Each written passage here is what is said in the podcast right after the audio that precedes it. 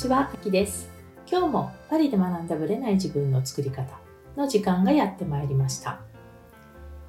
今日はですね、実は今週の週末から始まるイベントに私が参加することになったので、このお話をしたいと思います。3月のね、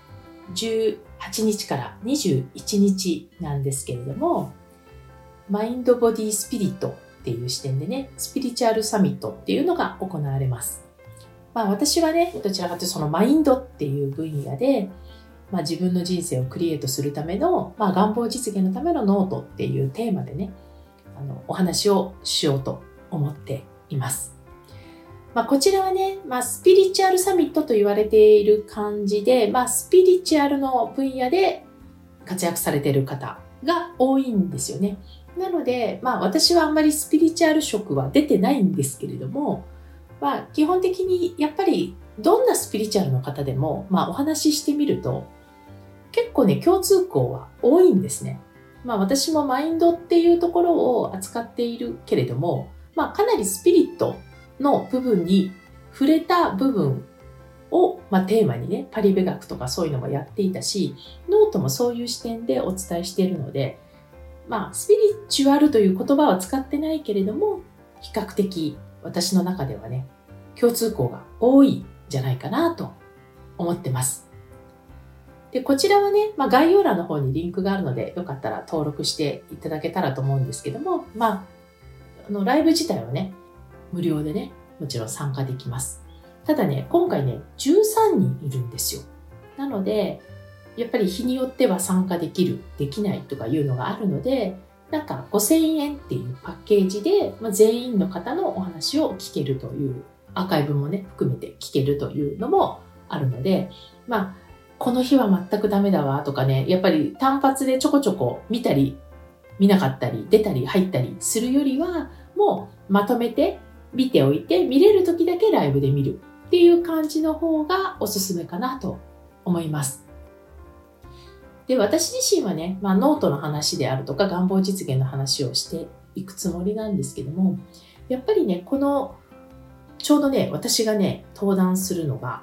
最終日なんですけども、最終日のね、ちょうど20時30分、日本時間のね、20時30分からなんですけども、春分の日なんですよね。なので、まあ、春分の日にふさわしく、まあ、自分自身のね、こうリセットするっていうところもあるし、季節の変わり目っていうところもありますし、まあ、スピリチュアル的にもね、結構春分の日って大切というかね、だとは思うんですけど、まあ、そういうちょっと季節のいいタイミングでね、私もお話しさせていただけるっていうのは非常にありがたいかなと思っています。まあ、私がね、ポッドキャストで普段からね、あの、お伝えしていることも、まあ、コンパクトにまとめるっていう感じだとは思うんですけども、まあ、私のことをね、あんまり知らないっていう方もまだまだいて、まあ、当然ですよね。いるので、なんで私がフランスにいるのかとかね、私がなんでこの自分自身にね、この主語っていうものを自分に主語を取り戻すっていう言い方をしてるんですけども、こういうことを言っているのかっていうことも含めてね、お話ししようと思ってます。私自身がこの自分に主語を取り戻すっていうところで、まあ私が選んで私が決める以上っていうのをテーマに、まあキーワードとしていつもやってるんですけども、これはね、やっぱ私自身がね、体験したことが大きな理由だからなんですよ。まあある質問、たった一つの質問をキーワードにして、自分の本音、自分が本当に叶えたいことって何なのかっていうことに気づけたこと。で、それが可能か不可能かっていうことよりも、そこに行きたいとかね、そこを見つけてしまった喜びの方が大きくて、いかにハードでもやっちゃうっていう方を選んでしまった。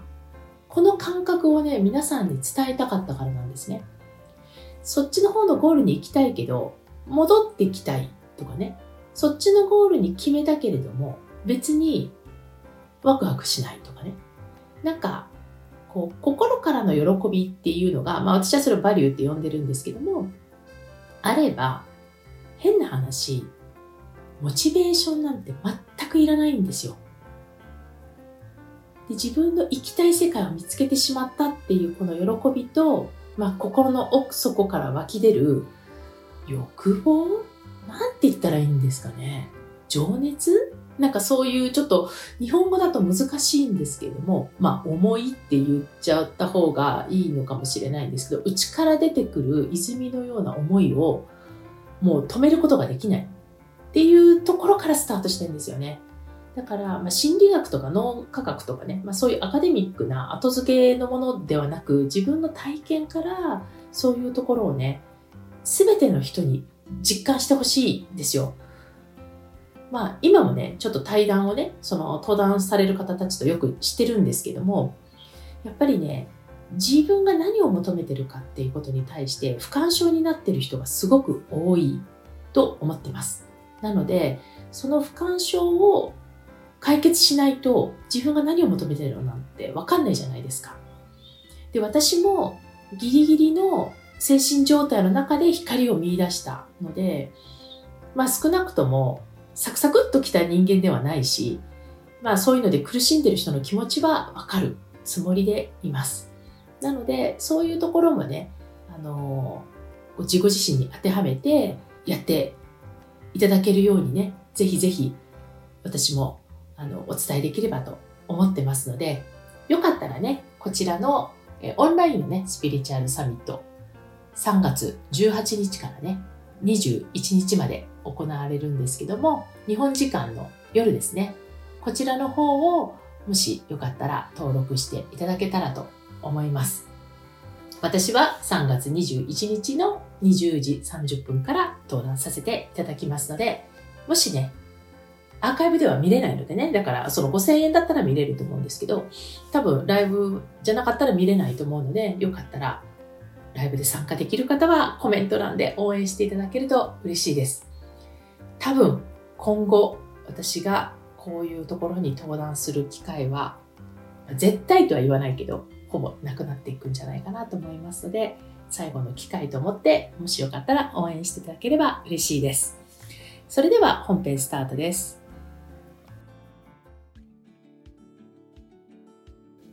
はい、本編です。今日はですね、実は3月の頭にね、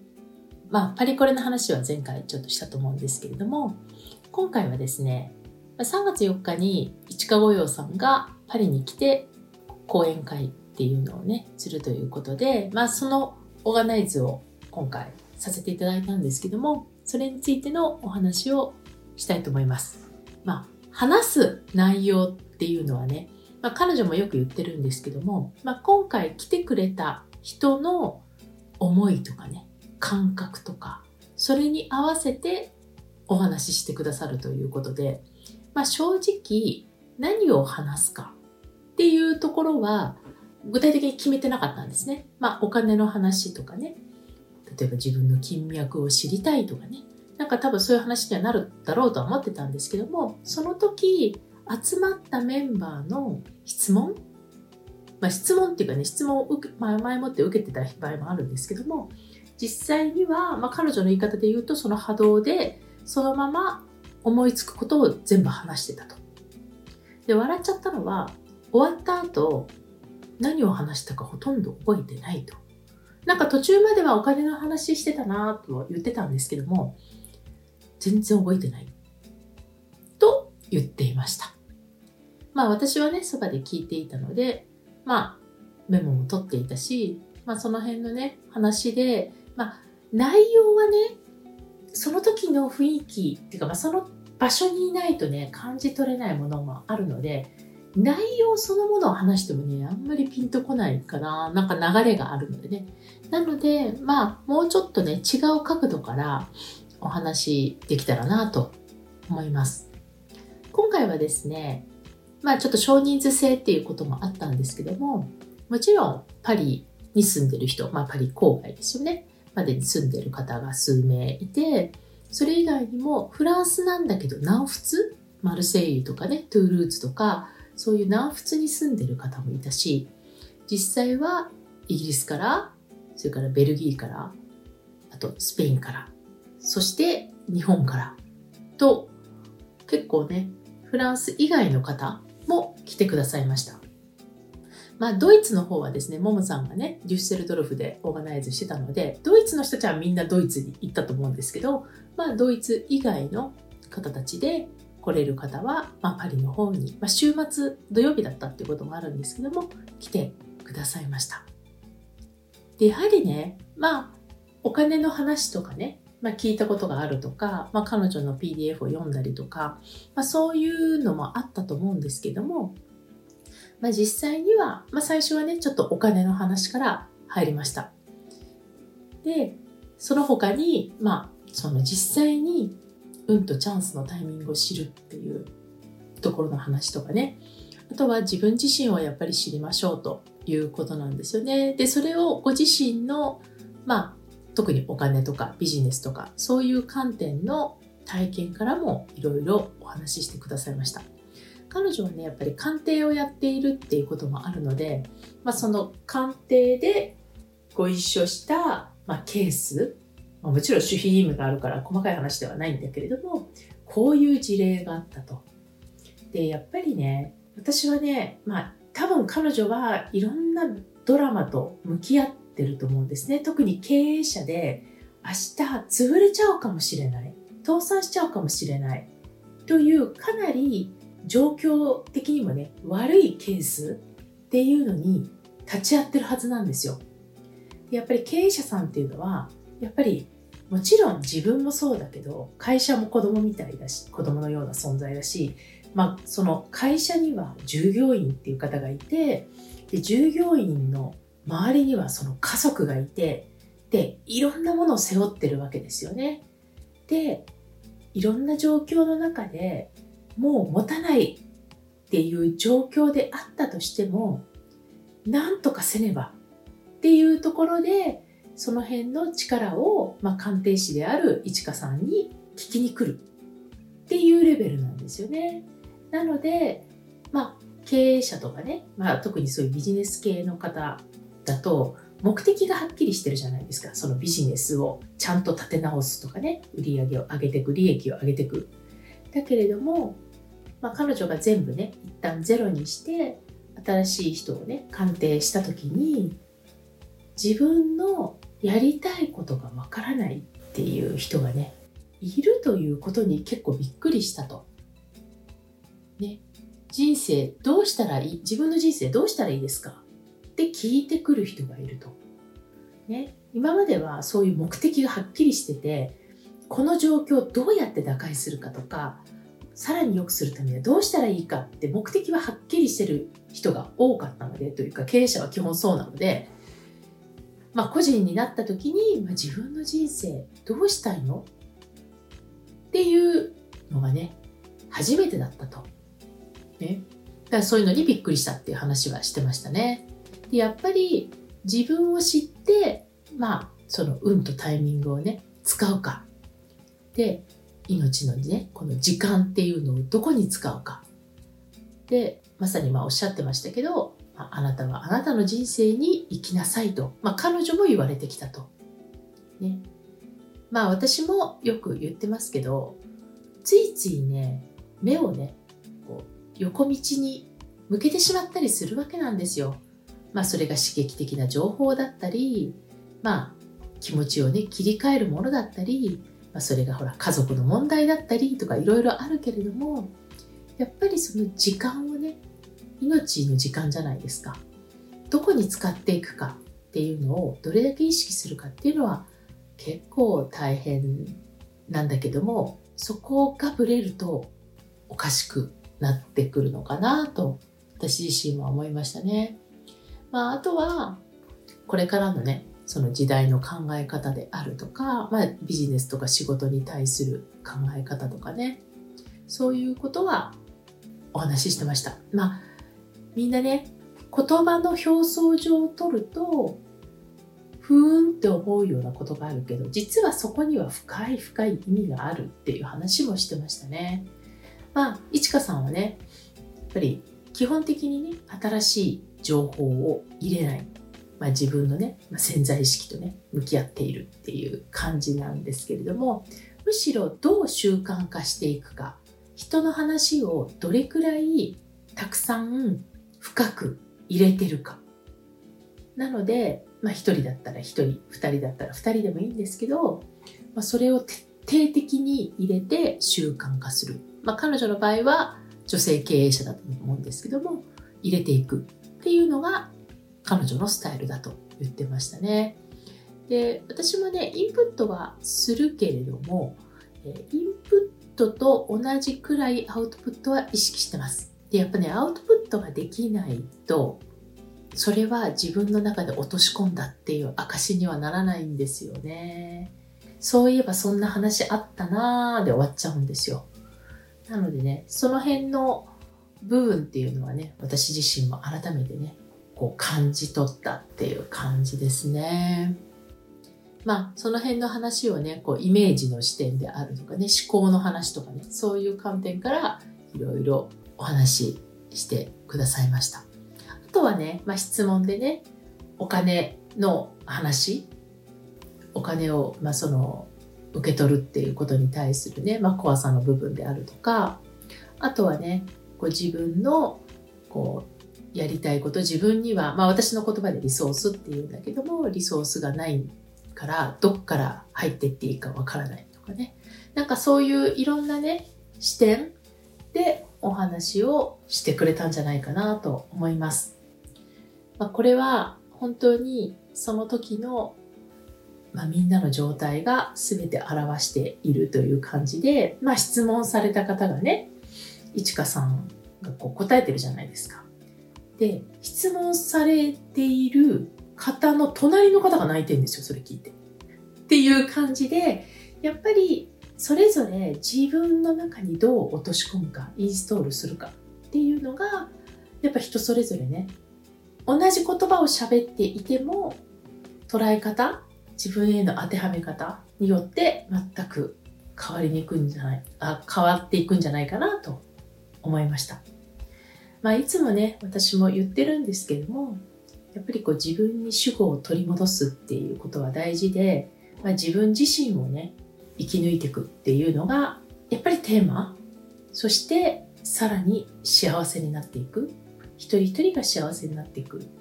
で一人一人が自分で幸せになっていく。っていうところは、まあ、私がねいちかさんと、うん、出会った時にからあるいはノートをさせていただいてる時からもう本当に方向性としては共感というかねあの本当に合致しているところ、うん、そういう意味ではまあ彼女はね彼女でやっぱりいろんなねその女性経営者の話だったりとかねたくさん学んでたくさん経験を積んでるので私もね、まあ、一師匠としてね彼女のそのコンテンツっていうかね話してることをいつもインストールさせていただいてるんですけどもこれをね自分なりに自分が今まで培ってきたこと合わせてお伝えしていきたいなと思ったしやはり自分自身がねこれね実践してないと伝えにくいんですよ。っていうのはやっぱ罪悪感あるじゃないですか。自分ができてないのにやるあの伝えるって。なのでやっぱり自分自身もやっていきたいっていうねそれがきちんと習慣化できているという前提でやっていきたいし同時にですよこれねみんななんか習慣化できてないのでできませんとか言われちゃうんだけど同時に人に伝えるから習慣化するんですよ。っていうとこもないですか？私はね、そうなんですよね。だって、たった一人で自分との約束を守るってね、まあまあハードなんですよ。まあまあハードなんですね。で、私も自分自身が強いと思ってないので、こう、一人でね、コツコツやるってね、まあまあ難しいんですね。でも、伝えるという行為があることでやってないと伝えられないから伝える限りは私もやろうって気になるわけですよなので伝える機会があるからこそ自分でちゃんとやろう思ってますなので習慣化してるから伝えられるってこともあるけど人に伝えられることでさらに習慣化するという両方のね観点があるっていうところも少し頭に入れておいていただきたいなと思います。本当に私自身が、まあ、例えばね、ライブでもそうだし、自分の動画でね、コンテンツで発信している時もそうなんですけど、もちろんこのポッドキャストもそうなんですけど、人の話をしているとかね、あとそのセッションで本人に向かって喋っていること。おいおい、これ私へのメッセージじゃないって思うことが結構あります。これ人のこと言えんって。その方に言ってるけど、実は自分へのメッセージだって改めて気づかされること結構多いんですよね。なので、まあ言いたいこと言ってるようにも見えますけど、同時に自分へインストールしている。自分で発した言葉を自分でインストールしている。っていうことに他ならない。そういう意味ではね、なんかどっちかがなきゃダメだじゃなくて、習慣化も人に伝えるとかね、人に話すとかね、そういうのもね、一緒なんですよ。一緒の仕組みにしてしまうと、より継続しやすいのではないかなと、今回ね、話を聞きながら思いました。ということでね、また別の形でね、絡んだ時にちょこちょこいちかさんが言った話とかお話ししていくかもしれませんけれども、今日はね、まあ、大体の概要という形でお伝えさせていただきました。それではまた次回お会いしましょう。ありがとうございました。